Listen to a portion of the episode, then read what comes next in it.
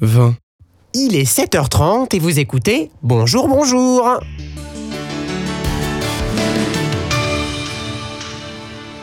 Avec nous Martin Bellabar pour nous lire les titres de l'actualité. Martin, bonjour. Bonjour, bonjour à tous, bonjour Damien. Alors aujourd'hui c'est une matinée tout à fait extraordinaire puisque vous avez tous suivi ce qu'il s'est passé hier. C'est le retour du roi qui a fait le plus parler. Nous allons lire les unes qui lui sont consacrées en commençant par Le Point qui a choisi une une très politique avec le visage de Grimaud et ce titre Avantage Grimaud bien sûr. Chronique française, une fessée et au lit avec cette image du souverain la tête basse sortant de cet avion hier au Bourget, l'Express qui titre Pire que son père, le Parisien qui, quant à eux, pour finir le Tour de France, ont choisi l'heure des justifications. Eh bien merci Marc, à demain pour de nouveaux titres.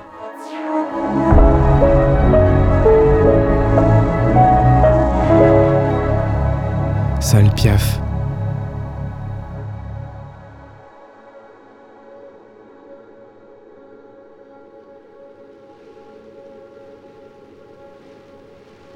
N'a bougé.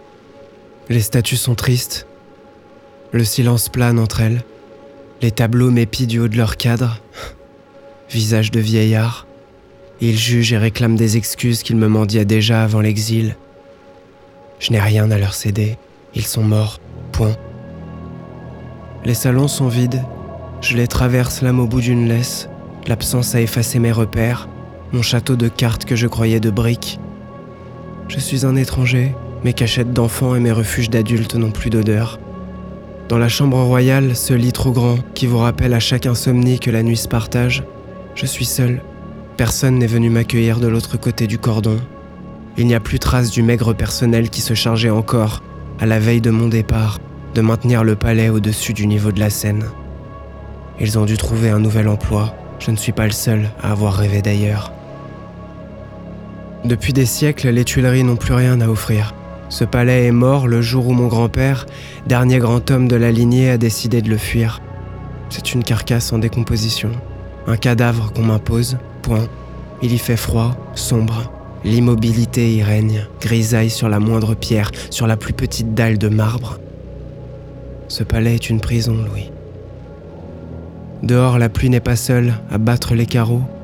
Leurs slogans s'écrasent les mêmes qui m'ont accompagné du Bourget jusqu'ici. Incessant. J'aimerais courir. Le tournoiement des pales d'hélicoptère me suit à la trace, je ne peux rien ignorer. Il n'y a pas de double vitrage aux Tuileries. J'avance.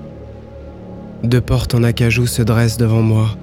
J'ai parcouru leurs sculptures jusqu'à en connaître la moindre rainure. Elles ont longtemps représenté l'ultime verrou de ma geôle. Derrière, il y a la salle du trône. Je m'étais juré d'être heureux le jour où je franchirais à nouveau ces portes. Nous y voilà, Père, loin de toute forme d'accomplissement, ramené par la corde que vous avez serrée autour de mon cou.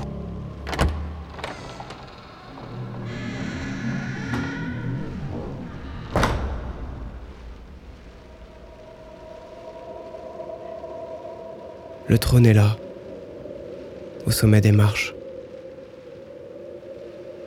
Renard y est assis, les coudes sur les genoux, les paumes contre les tempes.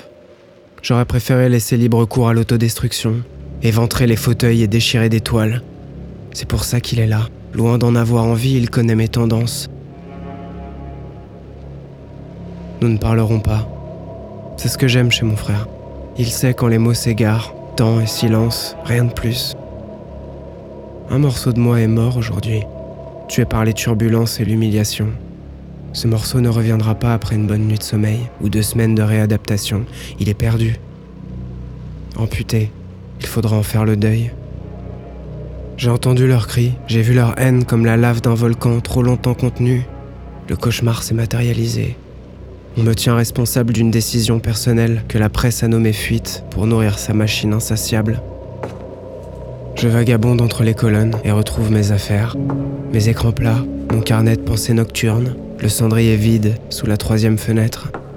Ma colère n'a pas quitté ses murs. Elle stagne avec les fantômes. Françoise me manque terriblement, ses doigts dans mes cheveux et son sens des réalités si bien chuchoté.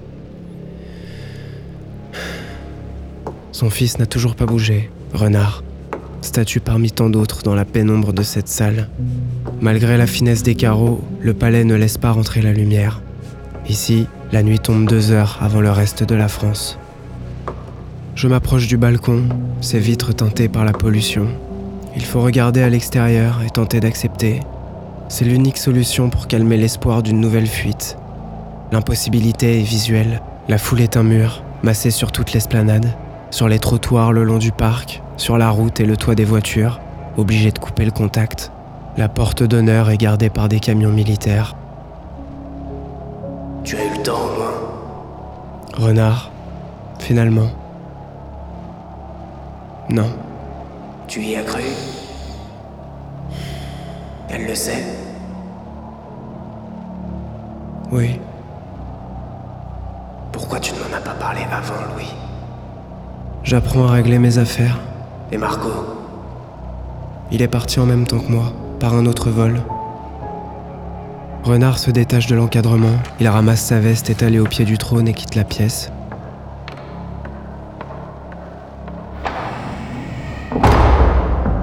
Il est trop tôt pour se regarder en face. Je regagne le fauteuil, le peu de confort qu'il offre, mes fesses sur la case départ.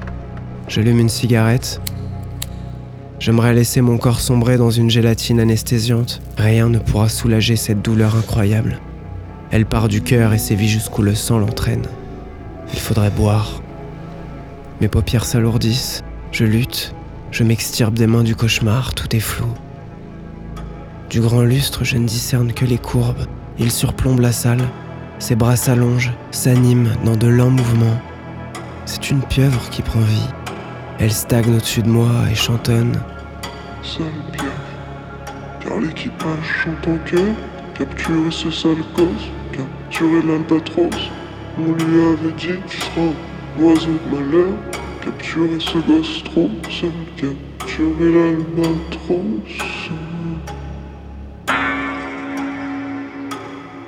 Père, les crachats que vous méritez, je les ai essuyés jusque dans ma nuque. Les semelles de renard, elles frappent dans l'autre sens, elles approchent, j'ouvre les paupières. Noir complet, les slogans toujours. Deux heures et demie de plus sur le cadran de l'horloge du Saint-Père. J'ai si froid. Les portes s'ouvrent et la lumière du lustre me ramène à la vie. J'ai convoqué Gerfi et Tabonnet. Il est temps de reprendre la main sur ta communication. Ils ont accepté. Ils arrivent. Nous n'avons plus de temps à perdre. Des militaires gardent les entrées du palais. Tu es sous surveillance. De Blancheroux négocie avec les juges. Ils cherchent à obtenir un procès pour désertion. Nous allons nous y mettre dès ce soir. Garfi nous fera du bien et les coriaces sont droits. Je veux avoir le dernier mot sur ce qu'il propose. Et tu l'auras. Grimaud a déjà obtenu tout ce qu'il voulait. Ton arrestation et une page d'histoire dans son quinquennat. Le procès est un coup médiatique pour renforcer son autorité. Il pense toujours aux élections. Il cherche à plaire au peuple. Et le peuple aime quand on tape sur un privilégié. Pour Boussac, c'est différent. Il est suspendu au mouvement des sondages. Cet homme cherche tant à être élu qu'il clame tout et son contraire, et perd ses points dès qu'il en gagne. Aujourd'hui, il réclame ton abdication et ton remplacement par Henri Ferdinand d'Orléans. Je sais que tu ne veux pas lui céder ta place. Je devrais. S'il pense que Ferdinand est une marionnette, il se méprend sur le personnage. J'ai toujours entendu parler de la taille des épaules d'Henri Ferdinand d'Orléans. Dans la famille, j'ai vite saisi la teneur de ses allusions et compris pourquoi, lorsque quelqu'un parlait de lui, tous les regards se braquaient sur moi. Il était mieux préparé pour succéder à Louis XXI. La nature avait été injuste et les différentes branches, pourtant si divisées, s'accordaient toutes sur ce point. Nous avons été proches, lui et moi, dans notre enfance, avant qu'il ne prenne conscience de ce qui se disait autour de nous et qu'il ne fasse de mon statut de dauphin un rival sans égal. Ferdinand est proche des positions de mon père, attiré par le pouvoir, obnubilé par ce désir de remettre la monarchie au goût du jour. Il aime la politique, plus que moi, ça ne se discute pas. Je n'ai plus de nouvelles depuis longtemps. Il doit jubiler aujourd'hui. J'aurais aimé voir ses certitudes se briser devant les rugissements de la foule. Personne n'est préparé. Tu es maigre. Les gens pensent que tu es tombé dans la dope aux États-Unis. Qu'ils parlent. Ils ne me verront plus puisqu'on m'enferme au palais. Ce n'est pas pour eux que j'insiste sur ce point. Nos yeux se croisent. Ils ne se soutiennent que quelques secondes. C'est une substance inflammable. Renard se dirige vers la sortie et j'aimerais lui dire de rester. La solitude est déjà là. Sa main fourchue derrière ma nuque, prête à m'étrangler. Elle ne tue pas, la solitude. Elle serre jusqu'à ce que le chagrin apparaisse pour trancher. Il faut que je sorte voir le lagon, la galaxie. Il n'y a qu'un plafond de béton au-dessus de Paris. J'étouffe. Il faut que je sorte. La cour carrée. Je me lève et traverse les couloirs en apnée, au pas de course, l'escalier de marbre et la galerie Louis le Grand. Les mille personnages sur ces mille tapisseries m'angoissent. J'ai toujours haï ces peintures. Elles me rappellent que je suis condamné à vivre chez un autre, que je ne pourrai jamais m'approprier cet espace. Mes jambes ont pris le contrôle. Tu dois sortir, Louis. Sortir d'ici. J'enfonce une porte, une porte vitrée au hasard. La cour carrée. Ces quatre façades illuminées. Inspiration. Je trébuche contre les pavés, irréguliers au sol, et vais prendre appui contre un lampadaire. Expiration. Je me retrouve assis sur le rebord de la fontaine. Elle ne fonctionne plus et regorge d'eau de pluie. Mon reflet n'apparaît pas. La scène de film où le héros, éreinté par les épreuves, contemple son reflet en espérant y trouver des réponses, ne me sera pas accordée. Manque de lumière, coupe de budget, ou peut-être ne suis-je pas le héros du film. Déjà 22 heures, j'entends la foule aux portes. Le peuple est là, à attendre quelque chose que je ne saurais lui donner. Les Français ont de la patience pour ce genre de choses. J'aimerais me jeter du haut d'une fenêtre et leur livrer la performance de la décennie. Face publique, un acte plein et engagé. Lorsque le monde entier aura installé ses caméras, impatient d'assister au nouvel épisode de Louis le déserteur, cette folie sera définitive et sonore. J'organiserai tout pour que le choc soit aussi brutal que ma chute, pour que mes os se brisent à côté des micros, pour que vos enfants, que vous nourrissez au journal de 20 heures, soient perturbés à vie par les cris d'agonie, que chaque nuit il vous réveille pour vous poser cette même question. Pourquoi il est tombé le garçon?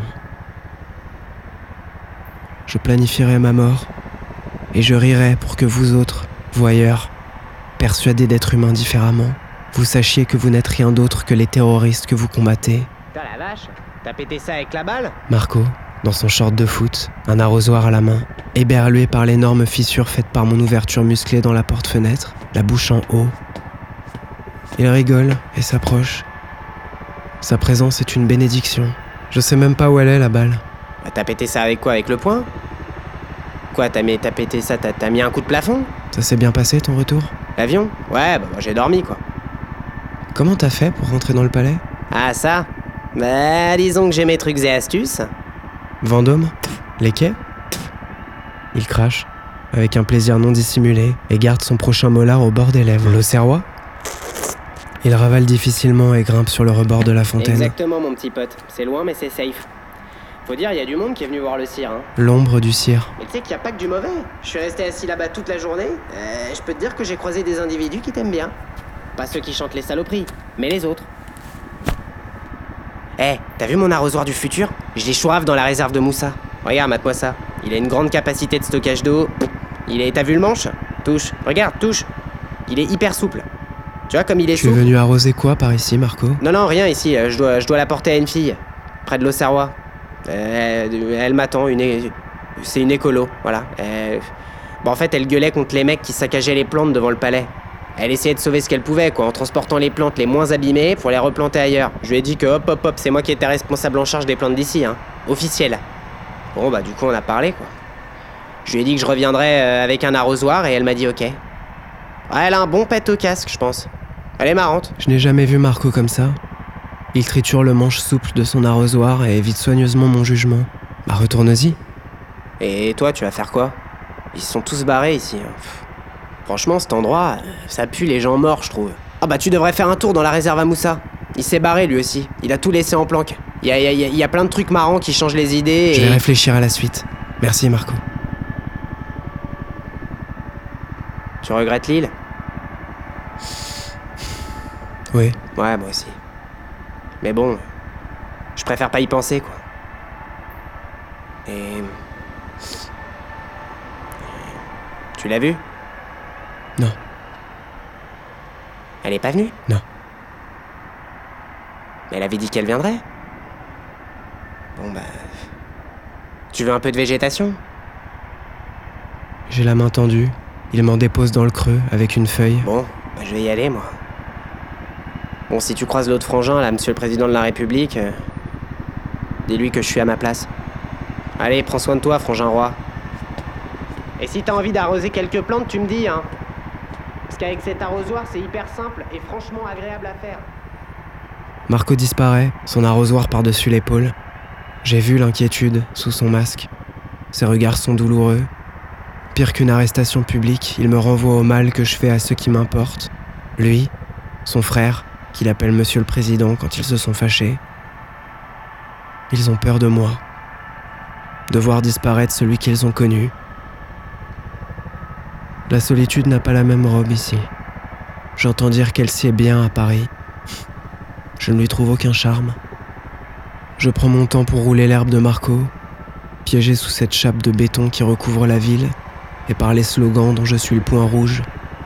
Prisonnier de ce palais, de ce pays, de mes réflexions vaines. J'ai tout raté en prenant cette initiative. Allongé sur le rebord, je dois trouver une nouvelle issue, ou peut-être demain. Oui, ce soir, mieux vaut tout oublier.